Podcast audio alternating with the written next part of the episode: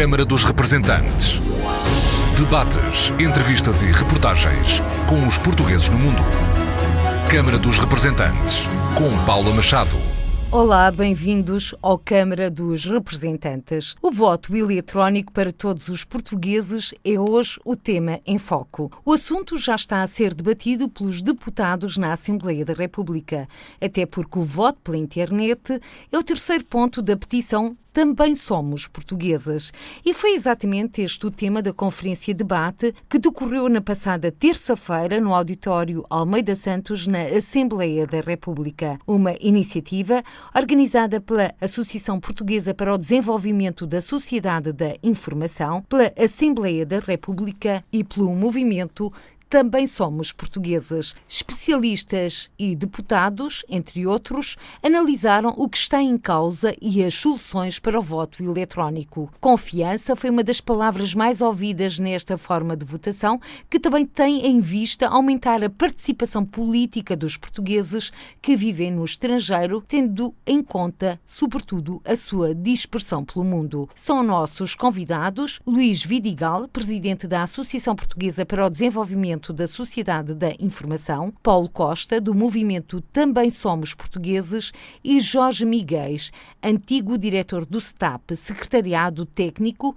para Assuntos Políticos e Eleitorais, agora Direção-Geral da Administração Interna e que durante anos acompanhou de perto o processo de votação por correspondência dos portugueses residentes no estrangeiro para a Assembleia da República, sobretudo a contagem em Lisboa.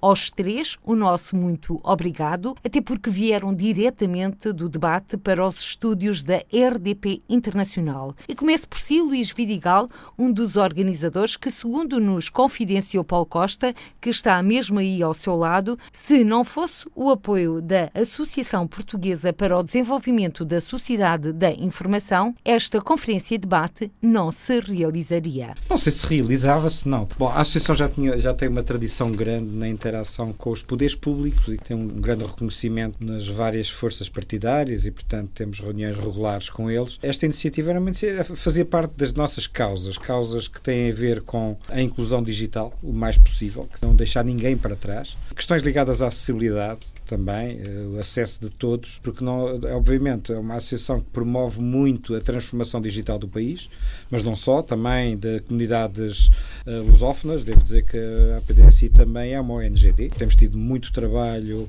com alguns países eh, no mundo lusófonos, inclusive organizámos já vários eventos eh, associados à prestação de serviços eletrónicos do e-government, portanto, também desses países. Ainda há pouco tempo fui convidado para fazer a validação de algumas iniciativas eh, de, desses países, portanto, para vermos em que medida é que se desmaterializam estes processos e isto é, é algo que é muito caro a quem está fora do país. Eu, eu próprio tive o ano passado cinco meses fora do país, vivi bem o drama de que é ser português eh, no estrangeiro e, portanto, nós ficamos completamente limitados nos nossos direitos. E em que país esteve? Estive em Angola, concretamente, trabalhando em áreas muito, muito sociais. Eu já tinha feito o plano estratégico de informatização dos impostos de Angola, mas desta vez estive a fazer uma coisa que foi a criação, lançando as bases para uma coisa chamada o Cadastro Social Único de Angola. Portanto, cadastrar cerca de 14 milhões de pessoas. E, portanto, é onde as tecnologias são o único, o único instrumento. E foi um projeto que nasceu muito pequenino e que acabou em 14 ministérios, porque e que acabou por quê? Porque a PDSI ela própria tinha tido uma interação fortíssima com os, os diretores gerais de tecnologias de 25 ministérios dos 33. Portanto, nós já estávamos. Como estamos em Moçambique, posso dizer que temos uma grande interação com Moçambique, temos uma grande interação com Timor, com Cabo Verde, sobretudo com estes quatro países. Os outros já não tanto. Mas uh, temos também uma boa relação com o Brasil, uh, sobretudo através da CPLP e muito com, com o Instituto Cabo Mais. Posso dizer, por exemplo, toda a terminologia informática neste momento que está a ser adotada. Nós temos um grupo permanente dos 15 chamado Glossário das Tecnologias de Informação. E essa terminologia está a ser adotada pelo Serviço de Tradução da União Europeia, adotado pelo Instituto Camões e neste momento adotado em praticamente, sobretudo, os países palopes e Timor, não tanto Brasil. Mas temos uma grande preocupação na lusofonia, portanto, e na língua, na língua portuguesa, mesmo do ponto de vista tecnológico. Então, esta questão do voto eletrónico para todos os portugueses pode dizer-se, Dr. Luís Vidigal, que está no ADN da Associação Portuguesa para o Desenvolvimento da Sociedade da Informação. Está, está no nosso ADN por várias razões. Temos um grupo permanente, no fundo, onde isto foi gerado, que é o grupo permanente da democracia, administração e políticas públicas. Temos um, um grupo uh, que trata da segurança e privacidade, colocam-se aqui problemas de, de acessibilidade, de inclusão, mas também de segurança, fortíssimos. E temos outros grupos, vários, que tratam muito de questões que giram à volta disto. Mas esta é uma particularidade, aliás, eu tive a oportunidade de dizer hoje na conferência isso, quando se começa a estudar os serviços eletrónicos, sobretudo na União Europeia, eu participei nisso porque estive no grupo que construiu uma coisa que foi os estados de maturidade do e-government, portanto, da administração pública eletrónica. Há dois eixos, um deles, um deles, nessa altura, houve um que foi abandonado, foi o, o, o eixo da participação política, mas o eixo que desenvolveu-se sobretudo o eixo da prestação de serviços eletrónicos, e Portugal está sempre nos primeiros lugares na prestação de serviços eletrónicos, mas quando fomos para o, para o eixo da participação política, esse eixo foi, começou a ser esquecido. E se nós pusermos a máxima dos serviços eletrónicos na transação eletrónica e o máximo da participação política, nós vamos cair nos referendos, nas votações eletrónicas, claramente. E aí há muito, muito trabalho para fazer muito trabalho para fazer. Agora, há também mitos que se têm que desfazer, como o custo das eleições. Eh, do, do, já lá vamos então a esses mitos. Para já a palavra ao Paulo Costa, do Movimento Cívico Também Somos Portugueses, aliás, que entregou a petição que está neste momento a ser analisada e em debate pelos deputados da Primeira Comissão, em que um dos pontos, nomeadamente o terceiro, é exatamente o voto pela internet dos portugueses residentes no estrangeiro. Paulo Costa, quando entregaram esta petição na Assembleia da República, e a defenderem do recenseamento automático, que vai estar também agora em debate pelos deputados. O voto eletrónico para todos os portugueses estavam a referir-se ao voto presencial ou ao voto à distância? Porque esta foi uma das questões colocadas na conferência de debate. Se nós tivéssemos lançado a petição hoje, tínhamos chamado voto pela internet e não voto eletrónico, devido precisamente à confusão que se faz e, e ver do, entre o voto presencial e não presencial. Né? Nós, atendendo à, à diáspora, atendendo à dispersão dos portugueses no estrangeiro, o que estamos realmente interessados é a possibilidade de um português poder votar seja onde estiver, e a que distância estiver de um consulado ou da embaixada. E para isso, a nosso entender, voto não presencial é indispensável. Ninguém vai votar se tiver que ir votar num consulado que fica a mil quilómetros, para não falar dos que ficam ainda mais distantes. Estamos a falar de voto não presencial. E quando uh, se está a falar deste voto não presencial, ou seja, o voto pela internet, o Paulo Costa eh, dizia-nos aqui aos microfones da RDP Internacional há pouco tempo que esta conferência de debate era um momento certo para tirar algumas dúvidas. Foi um momento certo, se calhar, para levantar ainda mais dúvidas ou não? Bem, eh, eu devo dizer que estou um bocadinho desapontado de não termos tido mais eh, deputados presentes. Tivemos lá vários, tivemos nomeadamente os de migração, que, que, mas atendendo a que se estava a falar do voto para todos os portugueses e não apenas para os imigrantes, estaríamos à espera de ter mais. Porque um dos grandes objetivos desta conferência, no nosso entender, era precisamente tirar as dúvidas das pessoas e, nós tivemos vários momentos neste debate. Tivemos o levantamento das vantagens e dos riscos, que foi feito com bastante detalhe, Dr. Jorge Miguel. Eh, se, facto, se nós não tivermos a identificação dos riscos, não, não, não conseguimos combatê-los e, e ultrapassá-los. Portanto, isso é indispensável. Mas tivemos também a apresentação de algumas soluções, três apresentações à volta das soluções, e seria interessante que, de facto, quem vai votar amanhã, pelo menos na, na generalidade, e que depois uh, vai debater na especialidade os, os vários projetos de lei, uh, um dos quais fala especificamente em desenvolver um piloto de voto eletrónico. Portanto, estaríamos, pelo menos, uh, esperançados que as pessoas que vão votar estivessem a assistir e a esclarecer as suas dúvidas. Porque foi um bocadinho a pensar nisso também que nós fizemos. Este debate em conjunto com a Europeia DSI, para a população em geral, mas também muito especificamente foi feito na Assembleia da República a pensar um bocado nisso. Nós temos a consciência que as dúvidas só poderão ser esclarecidas através de um piloto e não apenas de um debate, não é? Que esperamos que esse piloto aconteça e que seja votado favoravelmente, porque já houveram pilotos, mas o último que foi feito cá foi em 2005, já muita água correu debaixo das pontes, a tecnologia já evoluiu muito. Nós pensamos que estão criadas as condições para haver um caderno de encargos lá, do que é que um sistema de voto eletrónico não presencial, voto pela internet, eh, tem que responder, quais é que são as garantias que tem que dar. Falou-se muito em confiança no debate e nós estamos, tem que haver confiança que um sistema desses funcione mas as pessoas eh, que vão votar, eh, os nossos deputados, têm que se informar eh, sobre o que é que existe. O Paulo Costa vive no Reino Unido, é um dos portugueses que vota além fronteiras, vota por correspondência para a Assembleia da República. Sentiu que os deputados não conhecem de facto a realidade do que é o voto por correspondência? Eu acho que algumas pessoas não têm a consciência do que é que implica votar no estrangeiro e ter uh, as dificuldades, nomeadamente, por exemplo, no, no, apelo que foi feito lá, que as pessoas votassem presencialmente.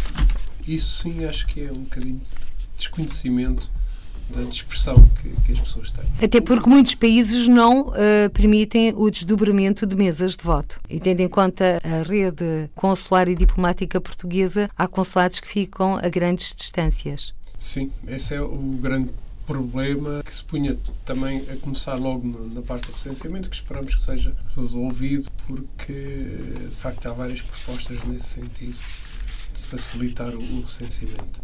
A questão do, do voto postal uh, foi falado várias vezes e foram referidas vários dos problemas que o voto postal tem. Se calhar poderia falar mais exaustivamente nisso, porque de facto há um conjunto de problemas do, que o voto postal tem tido, nomeadamente os votos chegarem tarde ao eleitor ou chegarem tarde ao sítio onde são recolhidos e, portanto, não serem contabilizados. E também falou-se muito da possibilidade das pessoas serem coagidas a votar em quem não querem, lá, que se calhar o risco é maior na, na parte postal, no voto postal, do que propriamente no voto eletrónico, porque poderá haver um maior controle no voto eletrónico, porque ninguém vai propriamente dar o seu telemóvel a qualquer outra pessoa. Então, das coisas mais pessoais que uma pessoa tem hoje em dia é, é o seu telemóvel.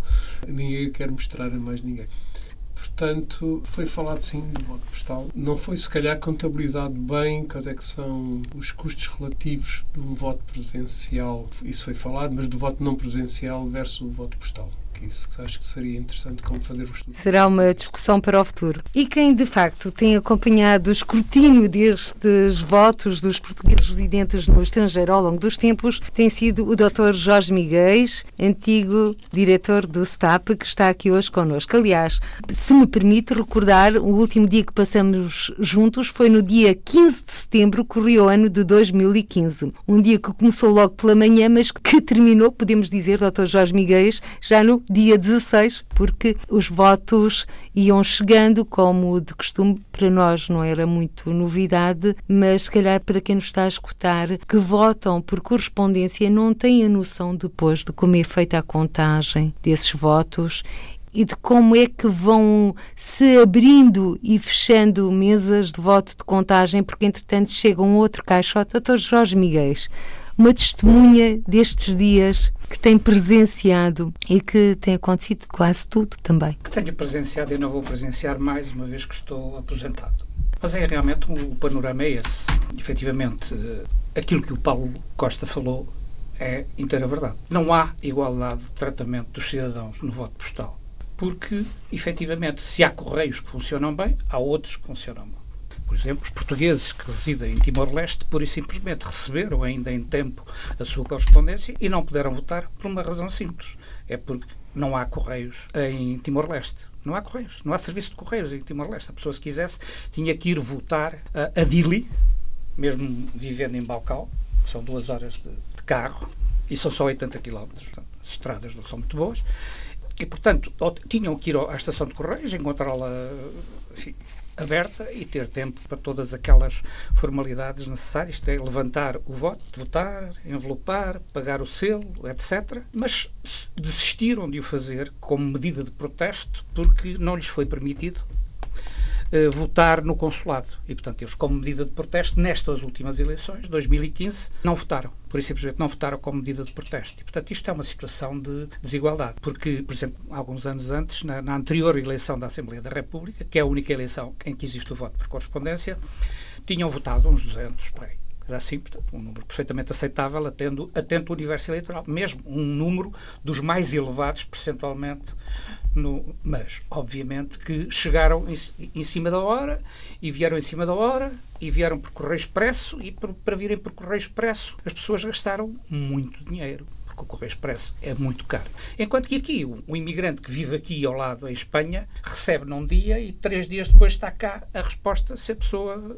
preencher as coisas logo, no, preencher a correspondência eleitoral logo nessa altura. Portanto, aí o voto postal introduz desde logo essa diferença entre os eleitores. Os que vivem na Europa votam com alguma facilidade, isto é, recebem em tempo a correspondência eleitoral e, e têm tempo para a devolver para Lisboa. Os que votam em sítios, digamos, mais remotos, como a Austrália, Timor-Leste, Nova Zelândia, Macau, etc., etc., vêm sem palpos de aranha para poder fazer chegar. Tem mesmo que ser muito rápido, ou usar meios correio, meios postais muito caros, para poder votar. Portanto, o voto postal nessa matéria é injusto. Embora seja efetivamente, isso foi dito e enfatizado por um dos deputados presentes, que o voto postal é aquele de todos os que é usado, porque nas eleições da Assembleia da República vota-se pela via postal, mas nas eleições do Presidente da República e do Parlamento Europeu e para o Conselho das Comunidades Portuguesas também. E para o Conselho das Comunidades Portuguesas vota-se presencialmente nos consulados e, e, nos serviços consulares. E também se vota em, alguns, em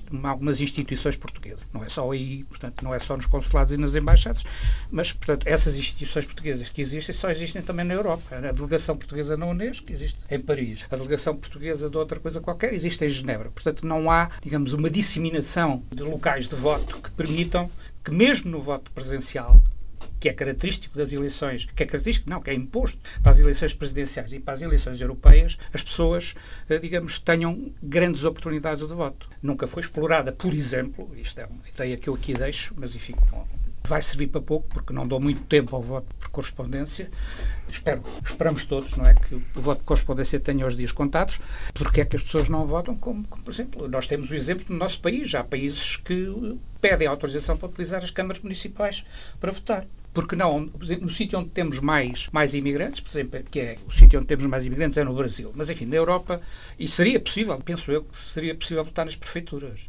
Penso que seria possível. De acordo com o secretário de Estado das Comunidades Portuguesas, em declarações à RDP Internacional, que tem vindo a celebrar protocolos de género Gabinete de Apoio ao Imigrante com municípios estrangeiros onde existem comunidades portuguesas, essa tem sido uma questão levantada. Colocação de mesas de voto, quando eleições em Portugal, para que os portugueses uh, ali possam deslocar-se e exercer o seu direito de voto. Nomeadamente, recordo em Ponto Combo, Sulfernheimen e em Osnabrück, as mais recentes. Pois é, por exemplo, eu não sabia, não, não está-me a dar uma, uma novidade. Eh, é uma, portanto, é uma medida extremamente recente. Os protocolos foram assinados uh, há pouco tempo e a primeira festa, de facto, da assinatura deste protocolo vai ser celebrada no próximo dia 4 de junho em Ponto Combo. Esta boa nova, se se vier a concretizar. Mas, Dr. Jorge Miguel, a par desses problemas que referiu, existem também constrangimentos inerentes aos próprios países, como greves, uh, como aconteceu já no Brasil. Sim, obviamente, são coisas inopinadas. A greve do Brasil, das eleições de 2015, impediu que tivéssemos a maior afluência de, de votos relativamente aos estrangeiros. A maior afluência de votos que houve até hoje foi para aí 33 mil, 34 mil, num universo de 200 e muitos mil, ou 300 mil. Tivemos uma afluência em 2015 de pouco mais de 25 mil. Porquê? Porque houve uma greve no Brasil. Uma greve no Brasil que é onde estão mais de um terço dos recenseados no estrangeiro. No Brasil estão mais de 100 mil recenseados. Ora, se eles são menos de 300 mil, como calculará, a, greve do Brasil afetou gravissimamente, digamos, a afluência, chamemos-lhe assim, à votação por parte dos nossos expatriados. Foi uma palavra que eu aprendi hoje. Doutor Jorge Miguel, há pouco estávamos a falar de algumas vantagens e desvantagens. Estamos a apontar as vantagens, que é o facto do voto presencial, a pessoa se deslocar, mas quanto ao voto por correspondência, uma das vantagens é que as pessoas não têm que se fazer essa deslocação à mesa de voto, mas depois existe todo um mundo de desvantagens e permita-me que cite as suas palavras nesta conferência de debate, o voto eletrónico, quer se queira, quer não, é uma inevitabilidade. Exatamente. É uma inevitabilidade porque o tempo se encarregará, o tempo curto, médio ou longo, se encarregará de conduzir-nos nessa direção, nomeadamente relativamente a esses eleitores com maiores dificuldades no exercício do voto, que são eleitores que residem no estrangeiro. Nós não podemos perder de vista aquilo que o Paulo Costa há pouco disse, de haver pessoas que estão, por exemplo, que vivem em Alice Springs e têm que ir votar a Sydney. Portanto, têm três ou quatro horas de avião, se quiserem ir, não é? Não vão atravessar o deserto. Assim como temos, digamos, em Angola, um vastíssimo território com portugueses em todo o lado, em todas as cidades principais, e temos consulados apenas em Luanda e Benguela. Como temos, não sei quantos, talvez 300, 400 mil uh, residentes na, no Reino Unido, e apenas temos 3 mil ou 4 mil, não tenho agora de cabeça o, o número, 3 mil ou 4 mil inscritos, mas acaba por votar muito poucos, porque só há, um, só há um, um local de voto em Londres e outro em Manchester.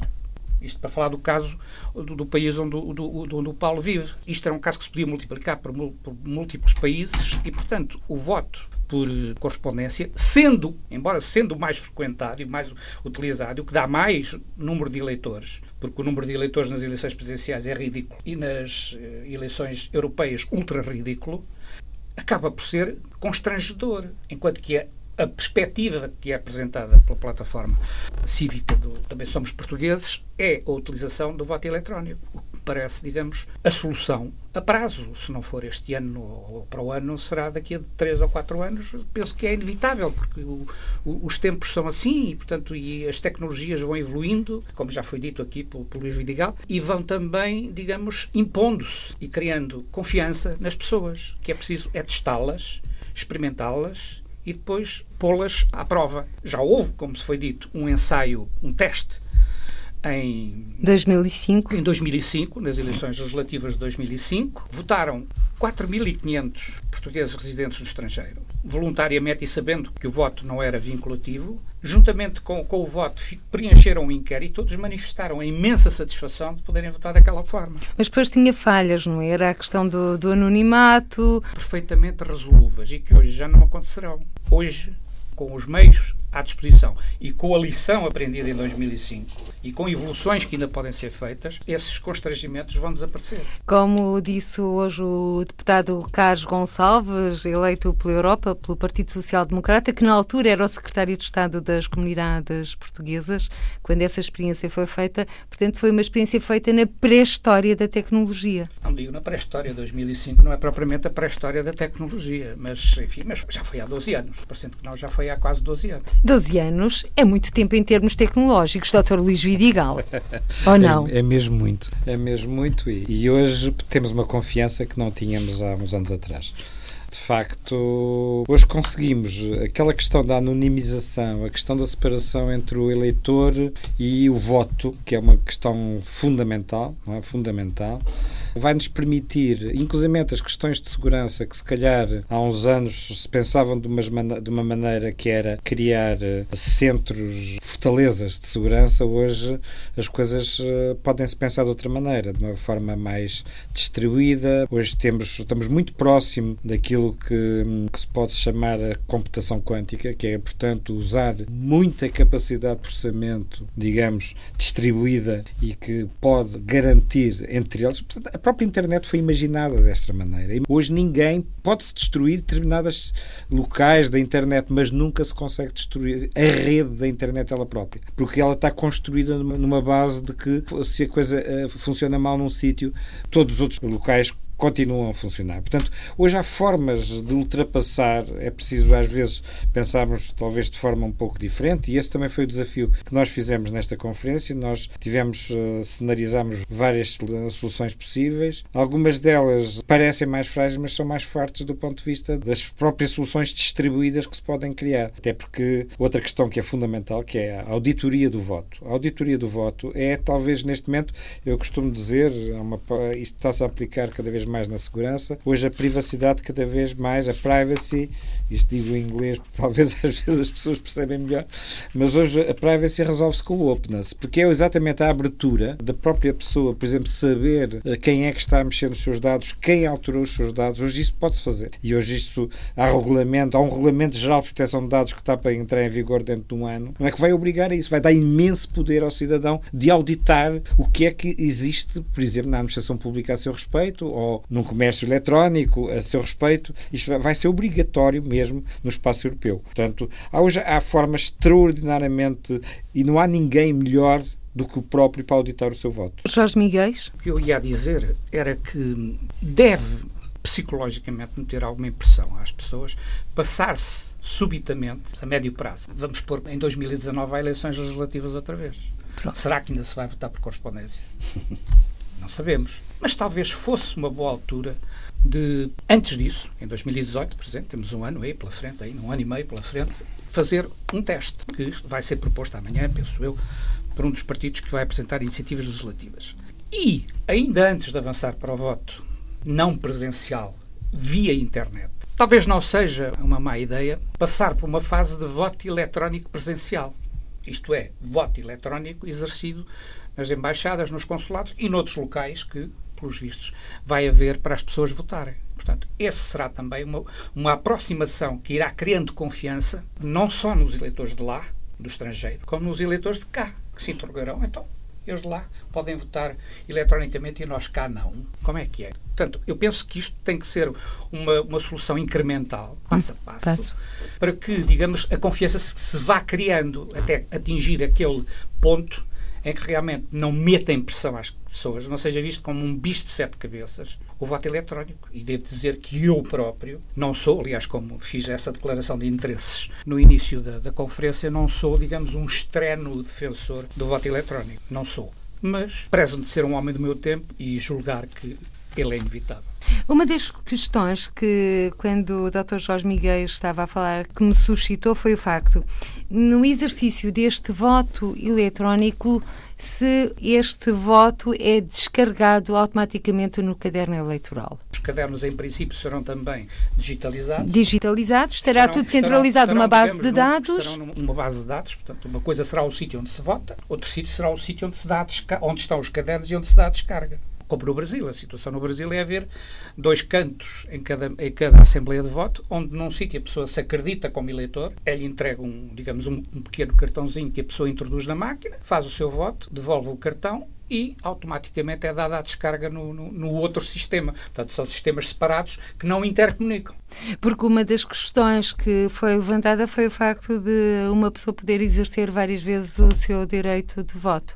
Paulo Costa há aqui duas questões. Uma é, de facto, o, o que nós defendemos não é o voto eletrónico como solução universal. Não é? Nós defendemos que é mais um, um sistema de voto, até porque impor o voto eletrónico era retirar a capacidade a, a muita gente de poder votar. Não é? Há pessoas que têm mais dificuldade com, com os sistemas informáticos e seriam afastados do voto por causa de uma solução dessas. Portanto, nós nunca pensámos no voto eletrónico como substituindo os outros. Pensámos é como mais um, um modo de votar. E sendo mais um modo de votar, obviamente tem que haver uma já existe uma base de dados, não é? Mas tem que haver um, um, um processo de as pessoas não votarem de, nos três métodos, não é? Mas isso é, por exemplo, o que acontece nos sítios onde o voto eletrónico já existe. Ou há um processo de descarga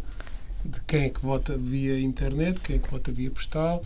Há, há várias maneiras de fazer isso na Estónia é uma maneira em que uma pessoa pode votar várias vezes, em que conta é o último e em que o último é o voto presencial, ou seja, se uma pessoa votar presencialmente é anulado o voto eletrónico, é uma maneira.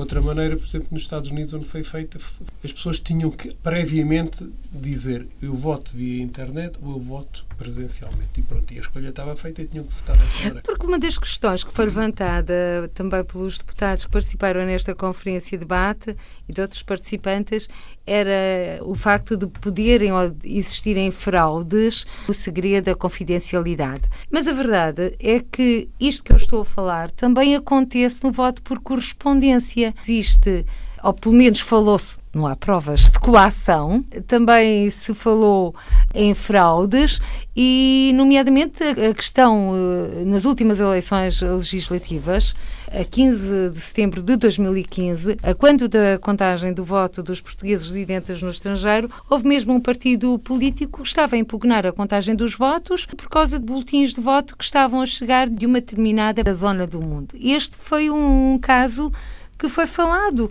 E, estou-me a lembrar também de outros casos já passados em que se chegou à conclusão, nomeadamente, de que eh, teriam, isto já no, não no voto por correspondência, mas no voto presencial, em que um, algumas associações fizeram um género de excursão de portugueses para se dirigirem até ao consulado para votarem. Estes casos acontecem sempre de uma forma ou de outra. E também existem outras situações, não é?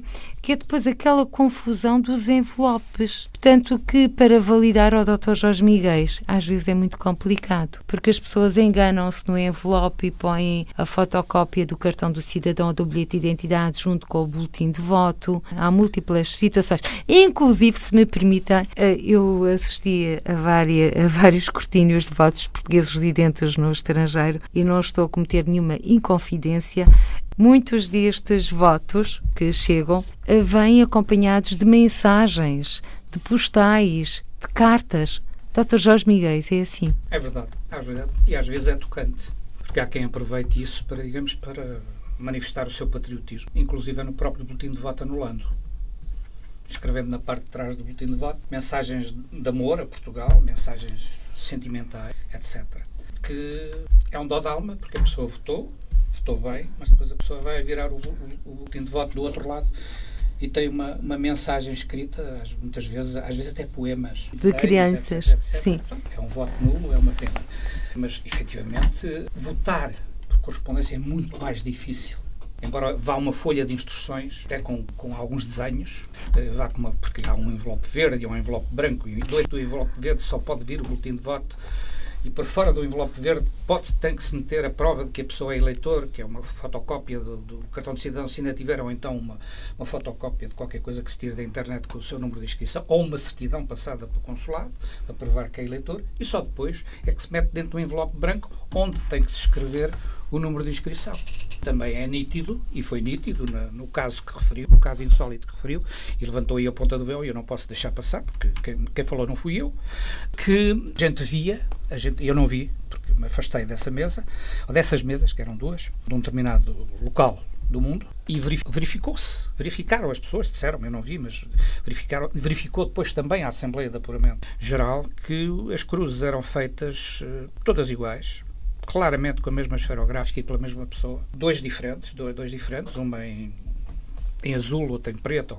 Eram cores diferentes, portanto houve o cuidado de não os pôr todos iguais, mas eram diferentes. E, mas depois o número, pior do que isso tudo, o número que estava posto cá fora, porque a única coisa que se tem que preencher, antes tinha que pôr o nome e tal, mas dá uns anos esta parte, há uns 15 anos esta parte, só é preciso escrever o número de inscrição. E os, os dígitos viam-se que eram desenhados pela, pela mesma esferográfica e provavelmente para a mesma pessoa, fazendo aqui e ali um disfarce. Doutor Jorge Miguel, de todas as situações, qual foi a mais insólita? que encontrou na contagem de votos portugueses esta, residentes no estrangeiro? Foi esta de, de, de 2015, porque foi, digamos, hum, muito numerosa. E depois não avançou, portanto as eleições não foram não, impugnadas. Os partidos que estavam, os vigilantes, os, os delegados, vigilantes. os partidos que estavam, que estavam, digamos, a assistir, que tinham o poder de reclamação que teria que ser apreciada pela Assembleia de Apuramento Geral, não reclamaram. Fizeram uma opção. Porque às tantas começaram a fazer as suas contas e verificaram que, digamos, não, não havia muito a perder. E verificaram que já tinham o deputado eleito. Neste caso foi o Partido Social Democrata pelo Círculo Fora da Europa. Exatamente. E como o deputado, neste caso era o deputado Carlos Páscoa, que poderia ou não ser eleito, depois da contagem, verificou que tinha sido eleito deputado e então desistiram de. Mas podia ter outro, outro qualquer partido podia ter reclamado uma irregularidade eleitoral e nenhum o fez. Portanto, shame on the partidos. Portanto, é democracia. É a democracia. Não podia fazer nada perante aquilo tudo, era a Assembleia de Apuramento Geral, onde havia um juiz e tal, e onde havia um, um membro da Comissão Nacional de Eleições que presidia, não podiam fazer nada, porque não havendo reclamação, não pode haver decisão sobre coisas que não são reclamadas. Jorge Miguel, eh, Paulo Costa, Luís Vidigal, não posso deixar de partilhar também convosco que uma das situações que me surpreendeu mais foi o voto de um português residente no estrangeiro e a acompanhar não vinha só a fotocópia do bilhete de identidade, mas também a certidão de óbito. Não é uh, inédito, não foi só uma vez, nem duas, nem três, nem dez, nem vinte. Vinha a certidão de óbito e com o boletim de voto, em, digamos, em branco. O boletim de voto que era separado e, obviamente, que ia para os serviços para poder baseava uma eliminação na inscri inscrição. Isso revela, digamos, um sentido cívico muito acima da média. Também recebemos sempre devolvidos dezenas, por cada processo eleitoral, dezenas, subscritos por abrir com a menção feita pela pessoa que recebeu, que foi levantar a correspondência eleitoral dizendo eh, este senhor faleceu no dia tantos de tal. Se revela também um espírito cívico assinalável. Nem tudo é fraude, nem tudo é falcatrua, nem tudo é, é mau. Há muito patriotismo além fronteiras. É, grande sentido cívico e os, os, casos de, digamos, de eventual fraude. Nunca se comprovou verdadeiramente uma fraude, ou nunca nenhuma fraude chegou a instâncias que a pudessem julgar. Nunca se fizeram exames caligráficos e outras coisas do género e ortográficos, nunca houve nenhuma situação e, portanto, o, o sistema de voto por correspondência mantém-se desde 1975. Portanto, é um sistema histórico já enraizado na cultura de, das pessoas. Dr. Luís Vidigal? Não, eu estou chocado. Devo dizer que estou chocado na era digital, porque são coisas. Eu, eu acredito e, e habituei-me a acreditar que a segurança está mais na era digital do que na era analógica e fui ao longo dos tempos confirmando isso na área, nas áreas onde trabalhei, na área tributária, em todas as áreas onde, onde muitas das fraudes acabaram por causa do digital. Portanto, foi, é o digital que acaba por resolver muitos de, muitas destas questões. De univocidade, saber quem é quem, saber controlar a questão de quem está vivo e está morto, porque nós neste momento temos eh, sistemas cada vez mais precisos, que não o tivemos ao longo de anos, de registro civil. E com o cartão de cidadão, também uma coisa que é o sistema de controle de óbitos. Finalmente, um sistema de controle de óbitos, onde o óbito, quando ocorre, ele atualiza uh, os outros sistemas. Portanto, estas coisas hoje funcionam melhor no digital do que no, no mundo analógico, mas claramente, não tenho dúvidas, isso poderá ser, se calhar, as discussões para outro programa, até porque existem mitos também do presencial e da internet, porque eu gostava de separar isso muito bem, porque eu posso também perfeitamente ter o voto da internet, que eu julgo que é de facto a grande causa deste movimento, também somos portugueses, e é também a causa da APDS, e é esse, é o voto pela internet, mas chama-se voto eletrónico muitas vezes a toda aquela parafernália de equipamentos que se criam extremamente caros, de facto, porque aí já não estamos a falar de equipamentos comuns, como tablets, computadores comuns, estamos a falar já de design específico, criação de quiosques específicos para essa votação. Eu chamei isso burocracia eletrónica, porque isso é criar, de facto, um, todo um conjunto de equipamentos que hoje, através de equipamentos comuns, de, de custo baixíssimo, na ordem dos, dos 100 euros, conseguem-se equipar mesas de voto e alargar, e a experiência, por exemplo, Portugal tem na área do e-government, comparativamente, por exemplo, as, as lojas do cidadão que são da era analógica, claramente da era analógica, são balcões convencionais, são centros comerciais, comparado, por exemplo, com um espaço cidadão, onde há é um, um mediador de cidadania com um ambiente digital, não é? E onde eu consigo propagar espaços de cidadão em toda em qualquer parte do mundo por um custo irrisório. É um computador com dois ecrãs, praticamente. É, é a única coisa que eu preciso. E alguém que faz a mediação com o cidadão para lhe exatamente garantir que a exclusão digital não existe. Mas isto pode-se propagar, e isto julgo que está também em discussão, fazer levar espaços de cidadão, porque é muito difícil levar lojas de cidadão para o estrangeiro, mas levar um espaço cidadão é, é, é facílimo fazê-lo. E muitos dos Já existem em duas cidades, Londres Era, e São Paulo. Podíamos propagar isto por todo lado no mundo propagar. É, é uma coisa simplicíssima propagar. É uma pena que estas coisas não se aposte mais no digital e um dos serviços eletrónicos é o voto, como é o tirar um cartão do cidadão, como é preencher uma declaração, aceder à, à segurança social, etc. Portanto, nós somos do, o país na Europa que tem melhores serviços eletrónicos. Então, nós estamos sempre entre os primeiros na Europa. Nós estamos em penúltimo lugar no, no acesso, na utilização desses serviços. Portanto, alguma coisa está mal nos canais. Portanto, temos que melhorar os canais de acesso das pessoas Não é só das pessoas lá fora. Lá de fora torna-se mais evidente, mas também das pessoas dentro do território português. Portanto, temos um problema grave de acessibilidade, claramente. Paulo Costa? Uma das coisas que, um dos testes que nós tivemos que fazer foi a questão, por exemplo, da mudança de morada, porque havia uma questão de interpretação uh, sobre o recenseamento. Até há pouco tempo, os consulados informavam que para uma pessoa se recensear tinha que estar com a morada do cartão de cidadão uh, no país onde queria votar, e depois já uh, a interpretação mais recente é que não, como é necessário, basta apresentar um comprovativo de morada. Mas, por exemplo, o processo de mudança de morada uh, do cartão de cidadão, que se pode fazer em casa, é muito complicado. Eu sou informático e consegui fazer isso, por exemplo, para uma pessoa e para duas pessoas tive que desistir porque eram, dava vários erros, a utopia, uh, é preciso ter um leitor de cartões.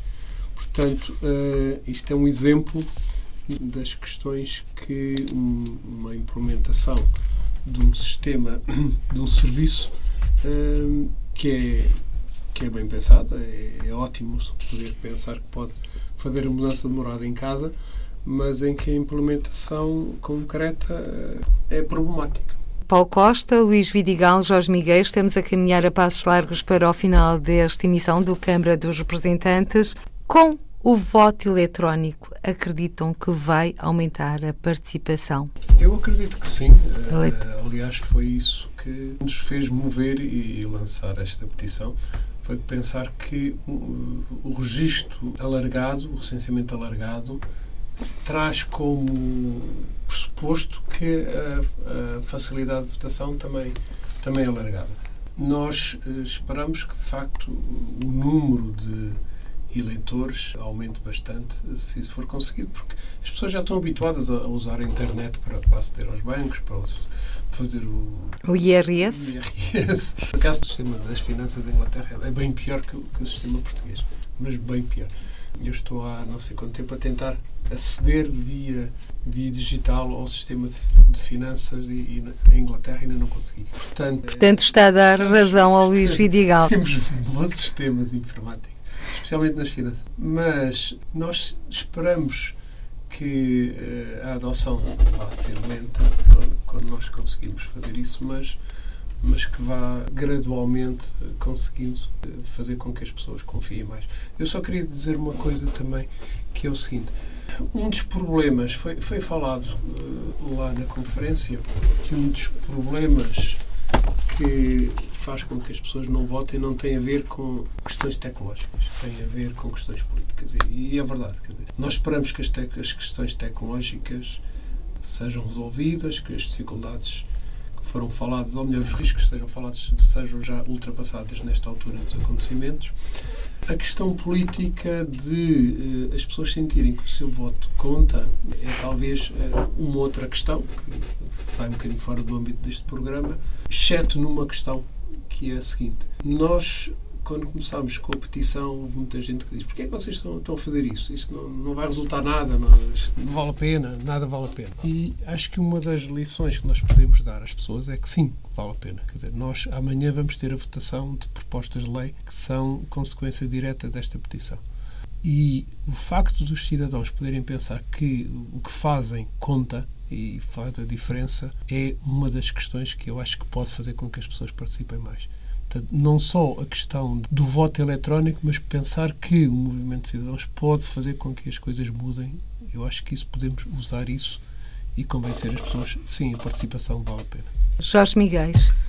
Bom, eu terei que introduzir aqui uma palavra de, de menor otimismo, porque as experiências internacionais nos dizem e nos provam que passagem no sistema convencional para um sistema eletrónico, seja ele qual for, presencial ou não presencial, nunca aumenta a afluência em mais de 3, 4%. Isto é a experiência internacional, a não ser que Portugal, mais uma vez, seja, digamos, um oásis e seja, digamos, uma, uma grande exceção. Eu queria também era aproveitar ainda para, aproveitando a questão dos mitos que o Luís Vidagal falou há pouco, para dizer que também é um mito, digamos, os números da abstenção que são uma das razões pelas quais se fala muito no voto eletrónico. O voto eletrónico talvez diminua a abstenção, pode diminuir como, como disse, em 3, 4%. Se Portugal for igual aos outros países. Já passou por vários sítios, pela Alemanha, pela Bélgica, vários sítios onde foi implementado o voto eletrónico. Ou por outro, em que se passou do sistema convencional para o sistema eletrónico. Mas a abstenção em Portugal é alta, à volta dos 40% em média, ou um pouco mais, mas é fruto, digamos, de um recenseamento que está empolado. E, portanto, a abstenção real é bem inferior aos 40% é bem inferior. E porquê? Justamente por causa dos cidadãos que residem no estrangeiro, que preferem ter o seu, o seu bilhete de identidade ou cartão de cidadão com morada no território nacional. Ora, como o recenseamento é automático, quem obtém um bilhete de identidade com residência numa freguesia do território nacional é inscrito no recenseamento do território nacional. E nesta situação estarão muitas pessoas, muitos milhares, milhares, milhares de pessoas. E agora chegamos ao fim deste Câmara dos Representantes. As últimas palavras Não, para o Luís Vidigal. Esta faz parte que é falar muito de qualidade de dados, basicamente, porque é isto que está em causa. Portugal não conhece a população que tem, como não conhece o território que tem. Nós, por exemplo, não sabemos um quarto do país a quem pertence. E não sabemos, de facto, qual é a população verdadeiramente. Acabamos por não saber. Nós temos problemas ainda, déficits tremendos nisso. E a morada é, uma, é também mais um mito. Porque a morada, eu posso ter hoje no cartão de cidadão mais do que uma morada. Já tenho, por exemplo, a morada, o, o domicílio fiscal separado de, uma, de um domicílio civil. Portanto, poderia ter um domicílio eleitoral. Portanto, eu posso ter várias moradas no cartão de cidadão. É só uma questão de se montar o sistema para isso. Uh, por exemplo, uh, se há dificuldades na atualização da morada uh, no cartão de cidadão, porque há problemas tecnológicos ligados à plataforma de interoperabilidade que suporta, mas, por exemplo, na mudança de morada no, nos sistemas fiscais é extremamente fácil e muito imediata. Portanto, estas coisas é só convergir, juntar uh, experiências e, e, sobretudo, conhecer bem o país. Uh, o país, quando eu digo, é as pessoas, o território. É importante, porque senão não somos nação, se não, se não nos conhecemos a nós próprios. Mas a verdade é que daqui a pouco tempo vamos de novo a votos. Eleições legislativas. Luís Vidigal acredita que ainda os portugueses residentes no estrangeiro vão votar por correspondência ou vão uh, tentar a votação mista, correspondência à par da votação eletrónica? Eu sou muito otimista, ao contrário do meu amigo Jorge Miguel, porque eu sou muito otimista. Eu acredito sinceramente, sobretudo nas novas gerações, nas novas gerações, essas sim estão muito afastadas da política. E o facto de terem a possibilidade de votar por estes meios, eu acredito que vai haver eh, adesão ao voto eletrónico e que, até como reação, é, pode ser uma forma até de afirmação das novas gerações relativamente à velha política. É quase um antissistema. Pode ser até uma forma de antissistema, como estamos a acompanhar cada vez mais a política antissistema em toda a parte do mundo. É a reta final deste Câmara dos Representantes, com Luís Vidigal, Paulo Costa e Jorge Miguéis. A todos e a cada um, o nosso muito obrigado por terem participado nesta edição em que o voto eletrónico para todos os portugueses foi o tema dominante. Por hoje, ficamos por aqui. Até ao próximo encontro. Seja feliz. Câmara dos Representantes. Debates, entrevistas e reportagens com os portugueses no mundo. Câmara dos Representantes, com Paula Machado.